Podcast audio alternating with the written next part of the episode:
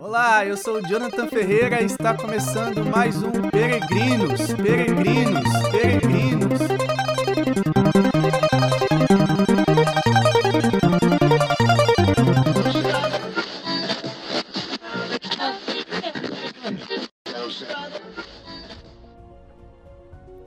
Olá, esse é mais um episódio do podcast Peregrinos. Bem-vindo a você que está acompanhando já faz um tempo esse podcast e você que está conhecendo esse podcast agora, através desse episódio. Nós estamos com um novo ciclo de conteúdo nesse podcast.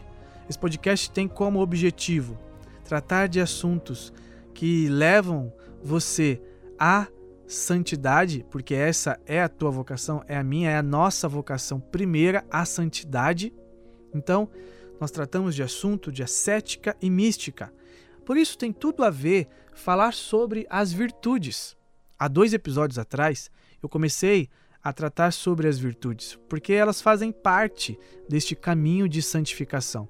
Inclusive, a virtude, as virtudes, no caso, eram assuntos recorrentes no, é, nos escritos dos santos. Você encontra São Francisco Sales falando sobre isso, Dom Bosco falando sobre, é, São João da Cruz, Santa Teresa d'Ávila, São Tomás de Aquino, todos eles, de certa forma, escreveram sobre as virtudes porque eles buscavam a virtude.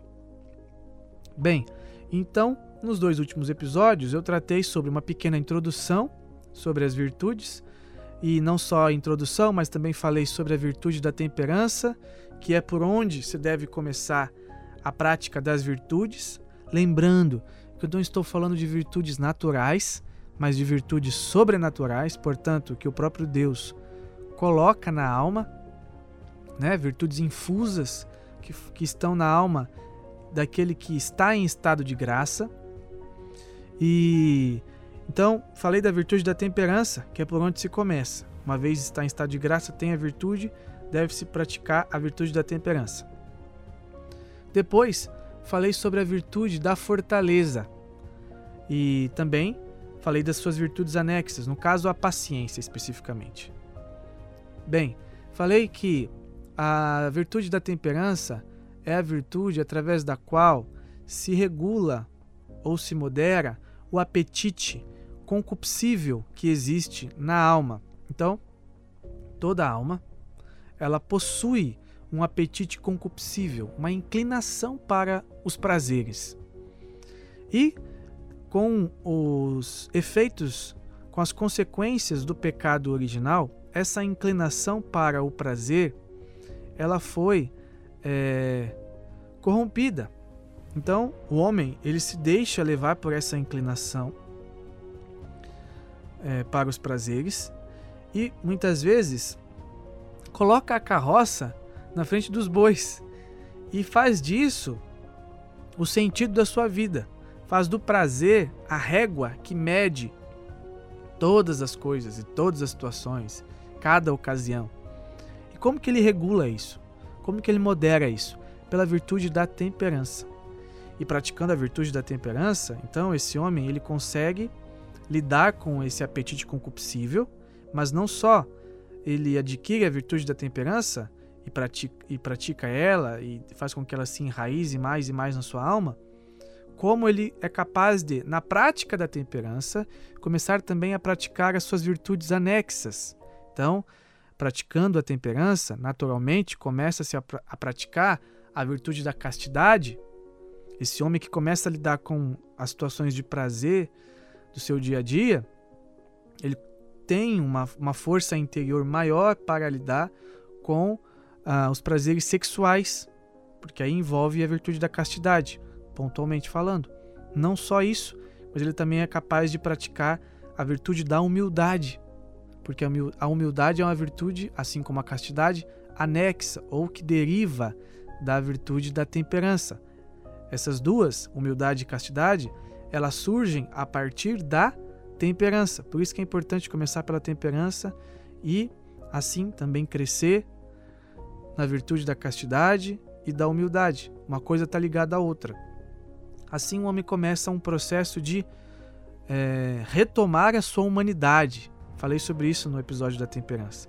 Porque o homem ele se deixa levar tanto pelo prazer que ele perde esta capacidade de ser homem. Ser homem aqui entenda no seguinte sentido, de ser ser humano, de agir como gente, como um animal racional, e não só como, como um ser que é chamado a viver as coisas desse mundo, mas, sobretudo, que é chamado à eternidade.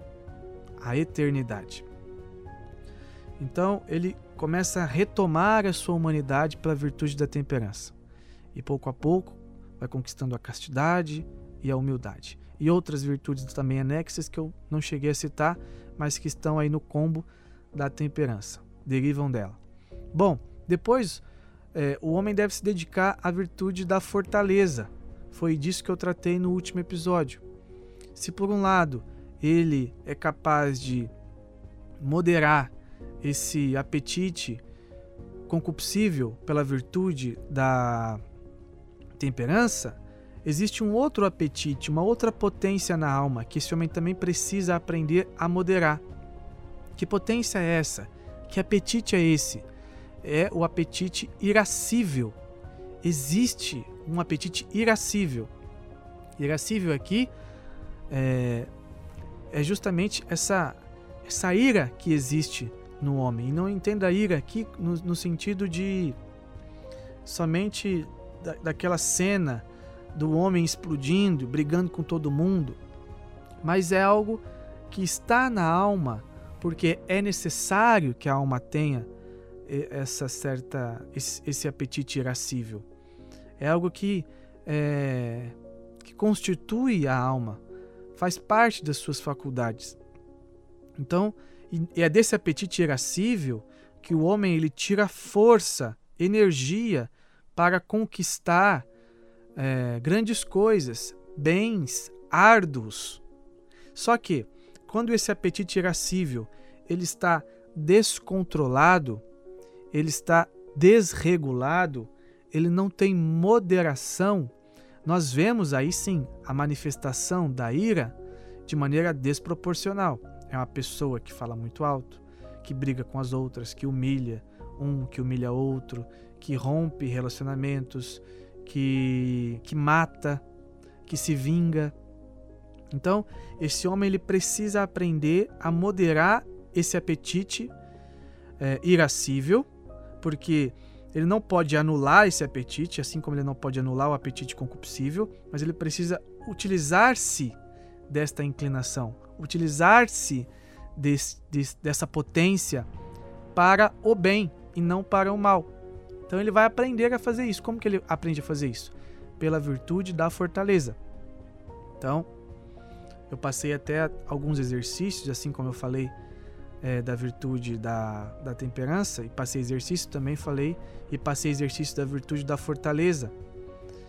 Uma atua no apetite concupiscível, a temperança, e outra atua na, no apetite irascível, a fortaleza. Essas virtudes, elas vão dar uma certa harmonia para o homem no seu interior e vão construir a base para que ele comece e dê o, o, passo seguinte, mas comece a construir algo mais sólido e mais constante. Tanto é assim que eu falei da virtude da fortaleza, dizendo que ela traz uma firmeza e uma constância. Então esse homem, ele precisa desapegar-se das coisas materiais, das coisas temporais deste mundo, e ele faz isso pela virtude da temperança, e ele precisa se direcionar para as coisas transcendentes, para as coisas superiores às deste mundo. E ele precisa não só se direcionar, mas manter-se neste caminho, nesta direção. E ele faz isso pela virtude da fortaleza. Veja, então o homem ele faz um processo de tirar é, o foco das coisas triviais, das coisas pequenas e voltar-se para as coisas sobrenaturais, para as coisas que não são fáceis e não são e, e não são assim imediatas muitas vezes. Então, por isso que ele precisa construir essa base. A temperança e a fortaleza vai ajudar com isso. Também, quando falei da fortaleza, disse sobre a paciência, que é uma virtude anexa e que é algo que nós cristãos devemos buscar.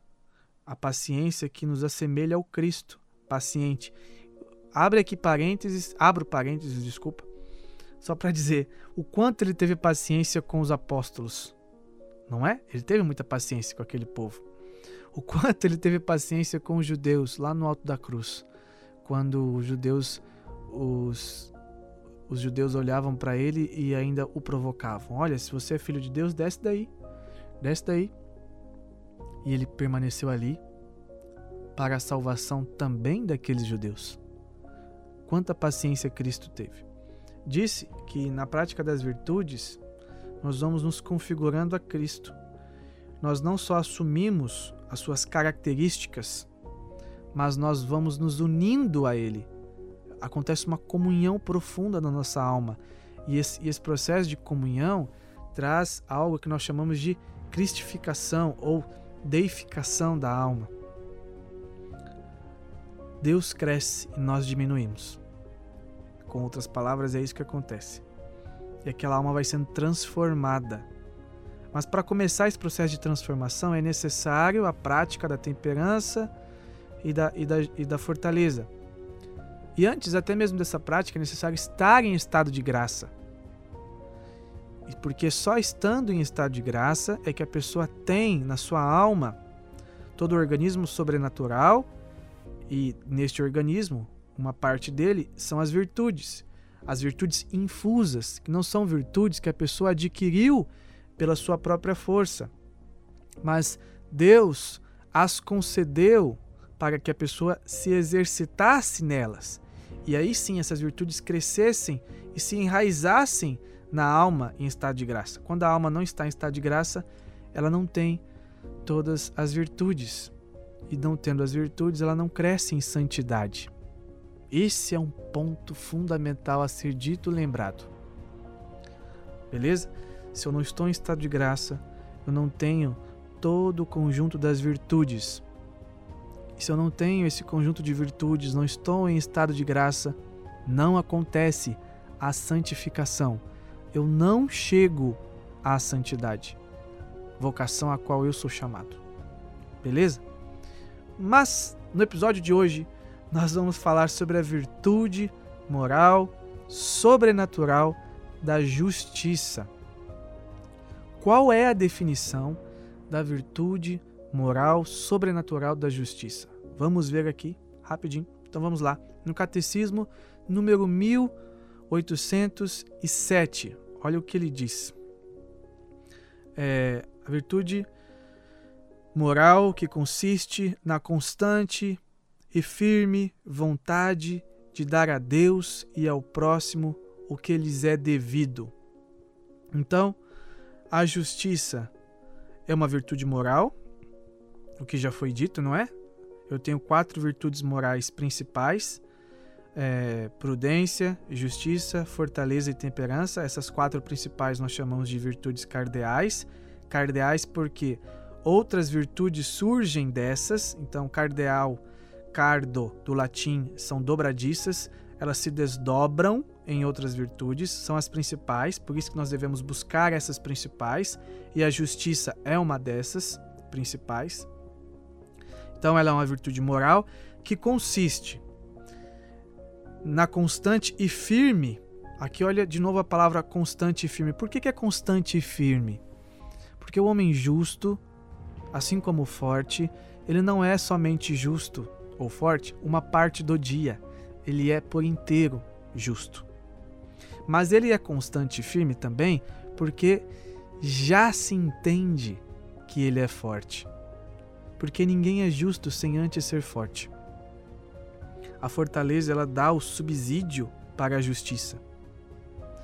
Porque senão o homem ele até olha o que é justo, mas ele não é capaz de abraçar o que é justo. Porque ele não criou no seu interior esta fortaleza que o sustente. Pelo contrário, ele não, não a tem. Então ele olha o que é justo, mas ele não abraça. E assim como a, a fortaleza atua no apetite irascível e a temperança atua no apetite concupiscível, no caso da justiça, desta virtude, justiça, ela não atua no concupiscível ou no irascível, mas ela atua numa outra faculdade da alma. Que faculdade é essa? É a faculdade da vontade. Então a alma tem várias faculdades, uma delas é a vontade. É, e a justiça ela vai justamente moderar esta vontade. E ela vai inclinar essa vontade para aquilo que é preciso dar ao próximo, ou seja, às pessoas ao nosso derredor, e a Deus. A justiça ela vai fazer esse processo de dizer: olha, isso aqui é do próximo, isso aqui é de Deus.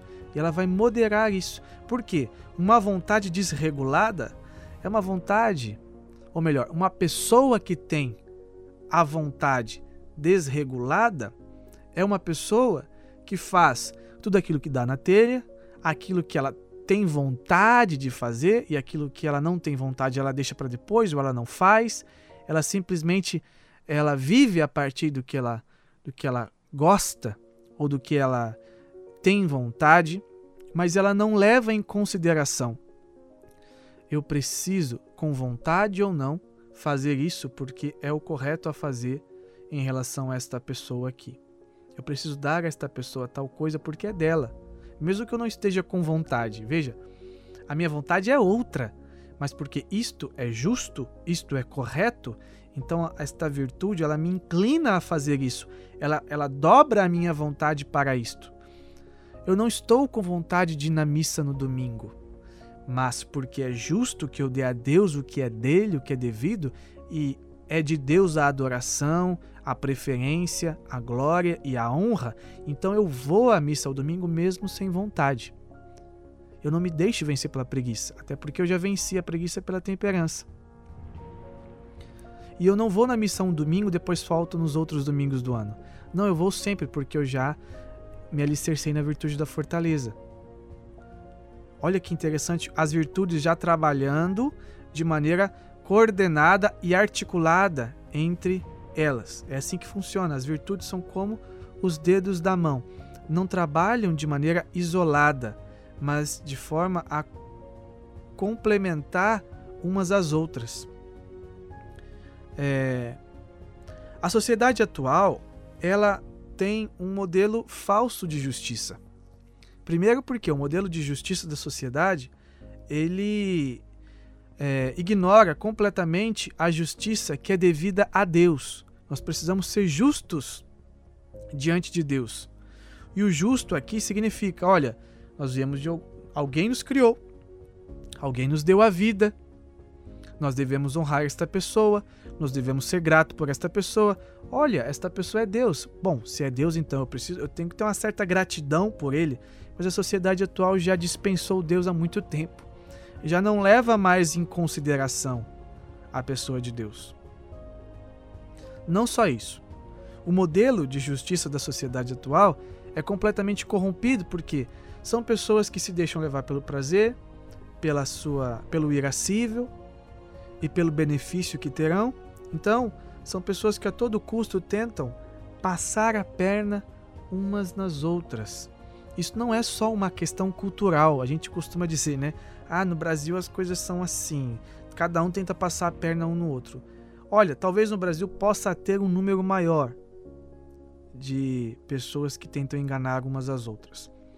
Mas a raiz não está na questão cultural dessa coisa, dessa injustiça, que para o mundo é justiça. A raiz está na inclinação que o homem tem de fazer a sua própria vontade, de tirar proveito das coisas, a inclinação que o homem tem para o mal, de ver diante dos seus olhos algo que é bom, mas escolher o ruim porque ele pode tirar alguma vantagem. Isso é fruto do pecado original. Nós já vemos isso lá no Gênesis. Deus tinha sido claro para Adão e Eva: olha, não come do fruto. Não come do fruto. Porque se vocês comerem do fruto, vai ter consequências. E aí o demônio vem inventam uma historinha, diz que Deus é mentiroso para Adão e Eva, e os dois resolvem comer do fruto. Por quê? Qual foi a proposta do demônio? Olha, se vocês comerem, vocês vão ser como deuses. Como deuses. Essa foi a proposta do demônio. Então, nesta sugestão, Adão e Eva, que já gozavam do sumo bem, decidiram ser como Deus. Ocuparam o lugar de Deus e viraram as costas à bondade de Deus. Tentaram passar a perna e acharam que Deus estava passando a perna neles. Ali já existe essa, é, essa raiz de desobediência. Inclusive, uma das virtudes anexas da justiça é justamente a obediência. A obediência. Mas nós vemos no coração do homem já há muito tempo, independente da cultura, essa revolta, essa desobediência, essa injustiça, que para muitos é justiça. É justo que eu pegue um pedaço maior. É justo que eu pegue uh, esse dinheiro. É justo que eu fique com esse bem material que não é meu. É justo. Porque vai ser bom para mim. Veja que loucura. Falta até lógica nisso. E é difícil explicar isso, porque é contraditório. Na medida que você relata, você já percebe, não, peraí, mas isso não está certo. Então, esse é o modelo da sociedade atual. É assim que o mecânico tenta tirar vantagem quando você leva o carro para ele. É assim que a pessoa ela recebe um, vai na padaria, recebe um troco a mais, ela não devolve. É assim que o político rouba, é assim que a outra pessoa corta fila. Existe no coração do homem uma inclinação que o faz ser rebelde, desobediente e contra esta justiça. Adão e Eva não tinha, não tinham esta inclinação. Mas ainda assim eles é, escolheram livremente pela desobediência. Na sua escolha desobediente, toda a humanidade tornou-se é, refém das consequências do seu pecado, do seu pecado original, o pecado de Adão e Eva. Então existe no coração do homem uma inclinação para a injustiça, de não querer dobrar a sua vontade àquilo que é correto. E a virtude sobrenatural da justiça ela vai moderar essa inclinação, vai corrigir essa inclinação e vai colocar cada coisa no seu lugar. Isso é o correto a ser feito. Esta é a obediência que cabe agora. É isso que eu preciso fazer. Este troco não é meu.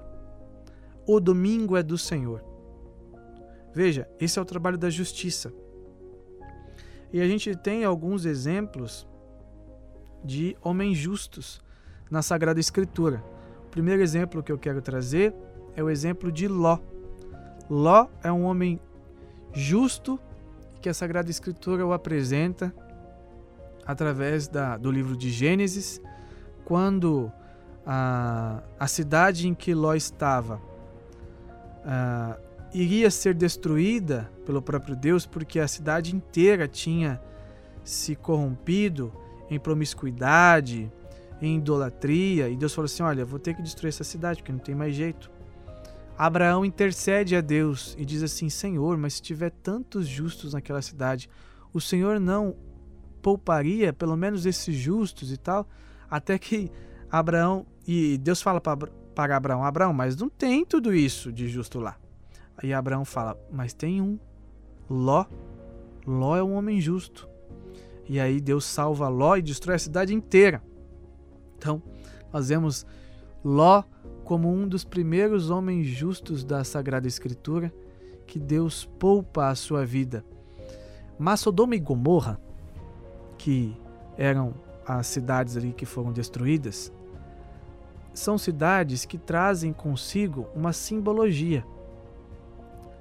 Que, que simbologia é esta? O fim daqueles que vivem conforme a sua própria vontade e que, se, e que estão entregues ao prazer, que estão entregues à ira, que estão entregues à promiscuidade, à comilança, que estão entregues à devassidão sexual. O fim desses é a destruição. O fim desses é a condenação. Então, Sodoma e Gomorra é como que a prefiguração de daqueles que vivem neste mundo desta forma, promíscua, errada, fazendo a sua própria vontade, ignorando a vontade de Deus, e que serão condenados, não porque Deus é mau, não porque Deus castiga em relação a essas coisas, mas porque vão pagar pelas suas próprias escolhas, porque não são justos. Não são justos. E vão pagar por isso. Então, é, esses que vivem conforme o ventre, né? Essa é a expressão de São Paulo, quando está dizendo de uma sociedade promíscua, pagã, que ignora Deus, que não segue a, a lei de Deus. Esses que vivem conforme o ventre, esses vão para o inferno. Ali está o maior castigo do homem que não é justo. Agora, o homem justo, esse é salvo pelo, pelo próprio Deus. E não pelos seus próprios méritos, mas porque ele praticou a virtude da justiça, ele é salvo por Deus. É Deus quem salva este homem. É Deus que retira este homem desta cidade promíscua a cidade promíscua é esse mundo, com as suas leis, com suas propostas. Sodoma e Gomorra é a figura deste mundo, esse mundo perdido em si mesmo, esse mundo perdido nos prazeres, desse mundo que ignora Deus, que exclui Deus, que tenta tirar vantagem de tudo. Sodoma e Gomorra é a figura desse mundo. E aquele que vive a vontade de Deus, que busca cumprir a lei de Deus neste mundo será salvo por Deus, por aquele que é o justo por excelência. Quem é o justo por excelência? O Cristo, nosso Senhor. O justo por excelência é aquele que tenta a todo custo fazer a vontade de Deus, e ninguém fez melhor a vontade do Pai senão o Cristo, seu ungido. Não é à toa que lá em João 6, capítulo 6, versículo 38, nós vemos Jesus afirmar o seguinte: Olha, eu desci do céu não para fazer a minha vontade, mas para fazer a vontade do meu Pai que me enviou. E a vontade do meu Pai é que todos se salvem e não, se, e não pereçam. Essa é a vontade do meu Pai. É isso que ele diz lá no 30, versículo 38 e 39 do Evangelho de São João. Por isso que, se Adão escolheu fazer a sua própria vontade quando pecou com Eva, não foi justo naquele momento, mas injusto com o próprio Deus, porque não obedeceu a Deus, mas quis ser igual a Deus, usurpar a Deus, usurpar a sua posição de onipotente. Cristo, por sua vez, foi, é o novo Adão apresentado por São Paulo em suas cartas, em especial a carta aos Romanos, que ele diz que, pela desobediência de um homem chamado Adão, o pecado entrou no mundo com as suas consequências. Mas pela obediência de um outro homem, de um Deus feito homem, Cristo ungido, Messias, toda a humanidade provou de uma graça em abundância, foi redimida, salva se as portas do jardim estavam fechadas, porque Adão e Eva pecaram, as portas do céu se abriram, porque Cristo fez a vontade do Pai, diferente de Adão e Eva. Então, é, essa é a figura do homem justo. Como que o homem justo ele aprende a fazer a vontade de Deus? Interessante esse ponto também. Na carta aos Hebreus, o autor diz o seguinte, lá no capítulo 5, no versículo 8. Ele diz o seguinte, falando sobre Cristo: Embora fosse filho de Deus, aprendeu a obediência, obediência aqui, virtude anexa à virtude da justiça, ou seja, que deriva da virtude da justiça. Embora fosse filho de Deus, aprendeu a obediência por meio dos sofrimentos que teve. Olha que interessante. Embora ele fosse filho de Deus, como que ele aprendeu a obediência? Aprendeu a obediência por meio dos sofrimentos que teve. Esse é o homem justo. No sofrimento, o homem justo encontra a ocasião para frutificar na virtude, na virtude da justiça. Então, um bom exemplo também, além do próprio Cristo, que é o melhor exemplo, que é o melhor, é o exemplo por excelência, é a figura de Jó. Quando o, o livro de Jó inicia, já no primeiro versículo, o autor coloca Jó como um homem justo. Veja só o que o autor diz: Havia na terra de Uz, local onde Jó estava, um homem chamado Jó, íntegro, reto, que temia a Deus e fugia do mal. Olha aqui, esse é o resumo do homem justo. Um homem íntegro, reto, que temia a Deus e fugia do mal. Porque o homem justo, porque o homem justo é íntegro, ele é inteiramente justo. Ele é inteiramente ajustado à vontade de Deus, reto, porque é irrepreensível diante da lei de Deus. Ele tem uma única direção, a vontade de Deus, que temia a Deus, ou seja, que tem que tem Deus como a aquele a ser é, reverenciado, adorado e que foge do mal. Aquele que foge do mal é aquele que busca fazer o bem a todo custo. O bem nada mais é do que a vontade de Deus. Então Jó é um bom exemplo desse homem justo. Assim como José, esposo de Maria. No, no Evangelho de São Mateus, o autor coloca assim: José, sabendo que Maria estava grávida, ele quis despedi-la, mas sem denunciá-la. Ele quis despedi-la em segredo. Só que o autor, antes de falar sobre isso, ele diz assim: José, sendo justo e sabendo que Maria estava grávida. Então, José não sabia somente, mas ele era justo.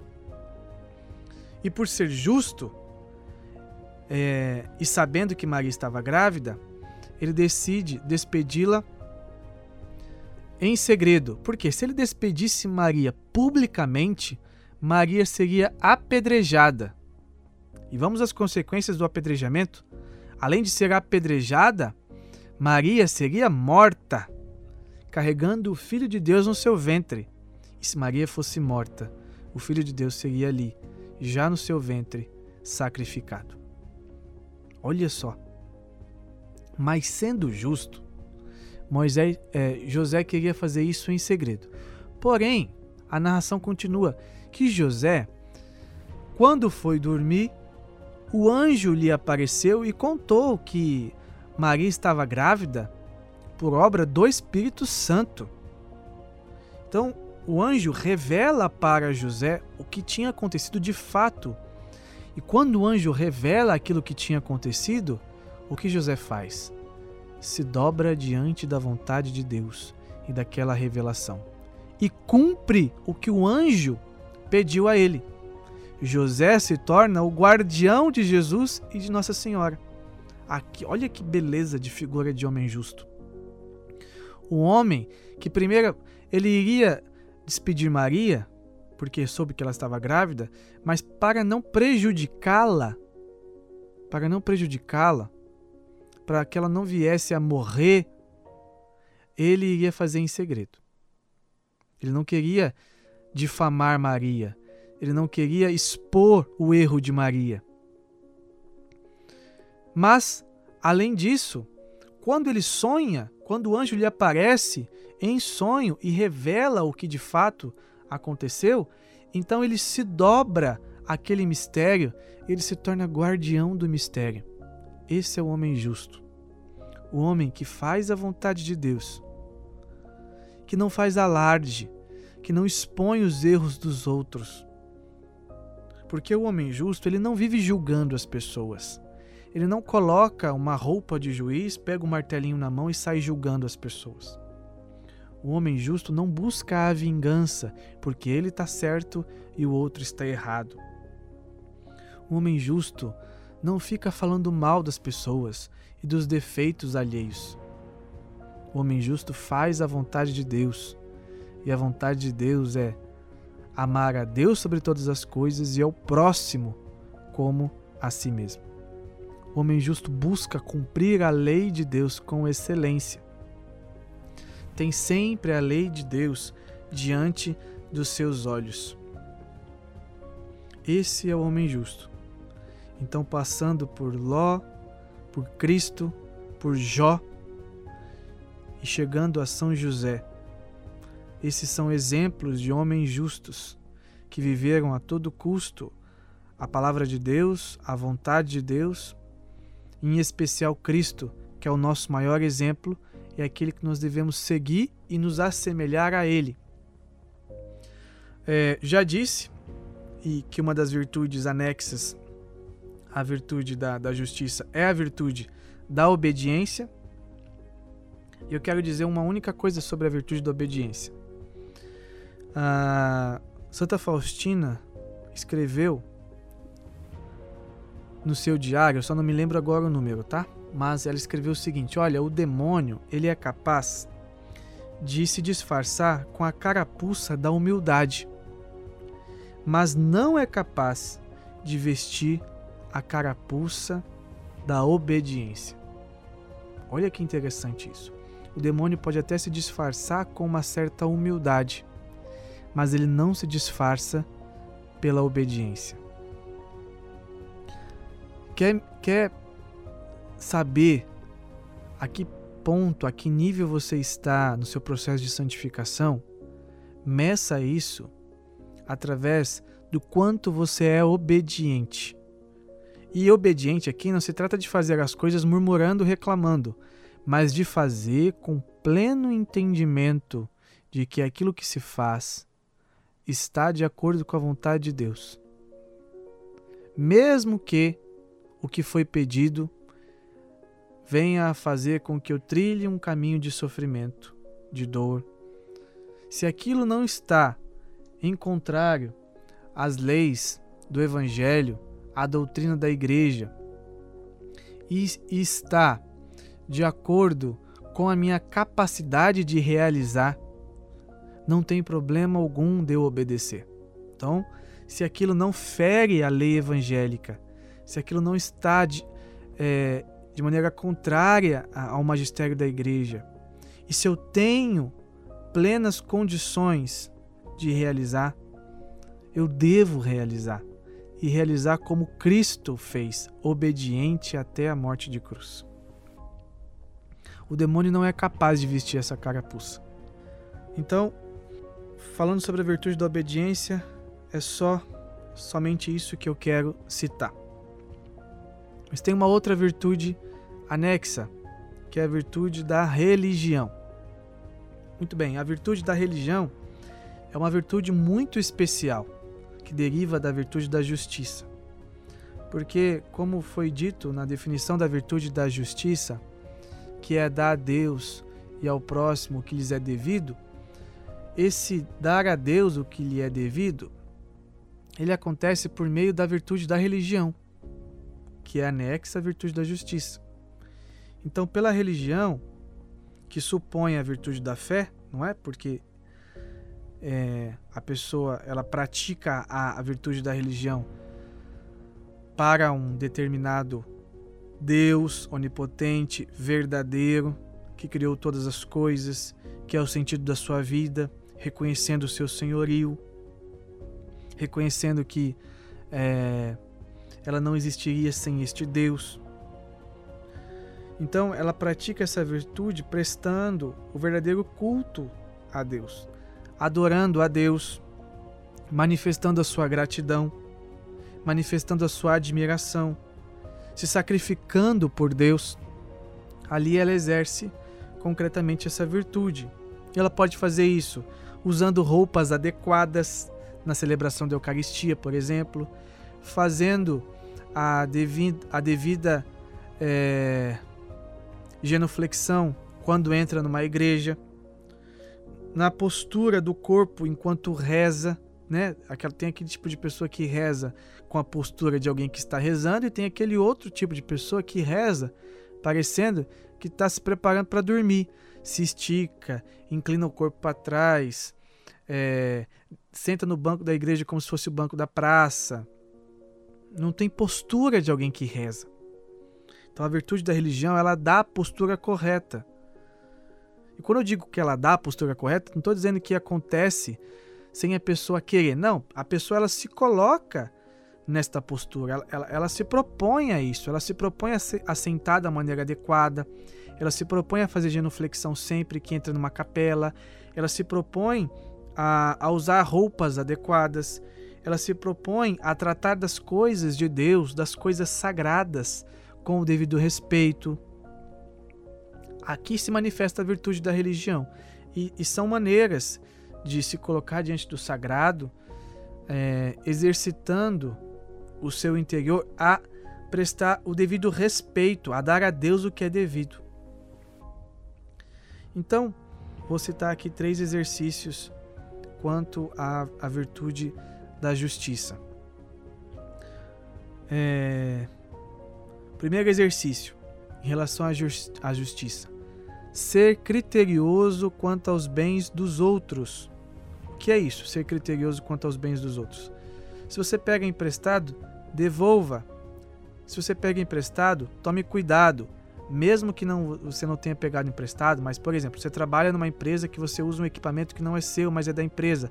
Tome o devido cuidado. Tome o devido cuidado.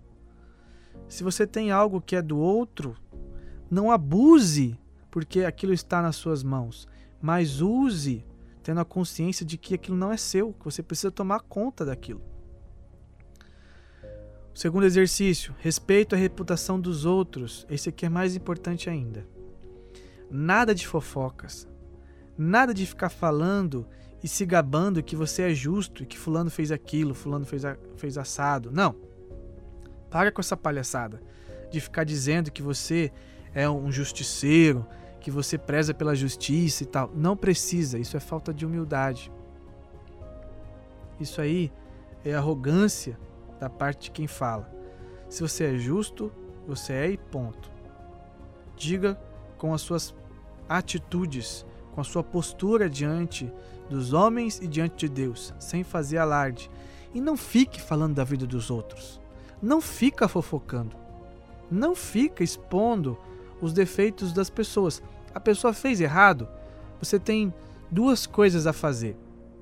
Procure aquela pessoa e a corrija com caridade, se possível, a procure. Às vezes não é possível procurar a pessoa. Então você não vai conseguir procurar. Beleza. Mas se tem alguém para a, ah, falar a respeito do erro que determinada pessoa cometeu, é a pessoa em si. Porque se ela cometeu o erro, das duas, uma. Ou ela tem consciência deste erro e quer continuar cometendo, ou ela não tem consciência e, na medida em que eu falo, eu dou para esta pessoa a consciência do quão errado ela está. E ela vai ter duas atitudes. Ela vai se corrigir ou ela vai continuar no erro dela. Entende? É assim que a gente deve tratar quando a gente vê o erro de uma outra pessoa. E não ficar expondo o erro das outras pessoas para fulano, ciclano, beltrano. Não, não, nós não podemos. Isso não é prática cristã. Tá bom? Nada de fofoca, nada de ficar perdendo tempo com a, a vida dos outros, com aquilo que fulano, ciclano está fazendo, estudando, trabalhando. Não, para com isso. Para de perder tempo com essas coisas fúteis. E para de ficar perdendo tempo com é, postagem de redes sociais para ficar stalkeando pessoas, onde ele esteve, onde ela esteve, o que eles estão fazendo. A vida dos outros não é interesse de alguém que está comprometido com a santidade, comprometido com a prática da virtude da justiça. Esse é o segundo exercício.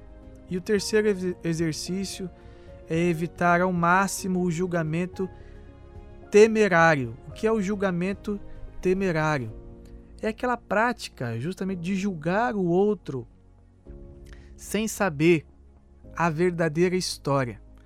Então eu vejo a pessoa tomando determinada atitude ou, por exemplo, vamos aqui para uma, uma um fato concreto. A pessoa ela é artista. É um artista católico, um cantor católico.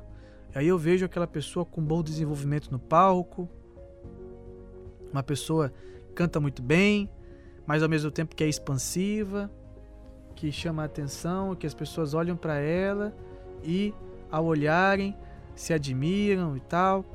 E aí eu começo a julgar dentro de mim. Nossa, mas essa pessoa ela tá fazendo isso porque ela quer gravar CD. Ela tá fazendo isso porque ela quer fama. Ela tá fazendo isso porque ela vai ter tal e tal coisa. Eu começo a julgar dentro de mim que aquela pessoa está tendo determinada atitude por conta de tal e tal coisa. Não cabe a você ser o juiz. Não cabe a você ser o juiz dessas coisas. A Deus cabe o juízo. Julgar as intenções das pessoas é algo muito grave.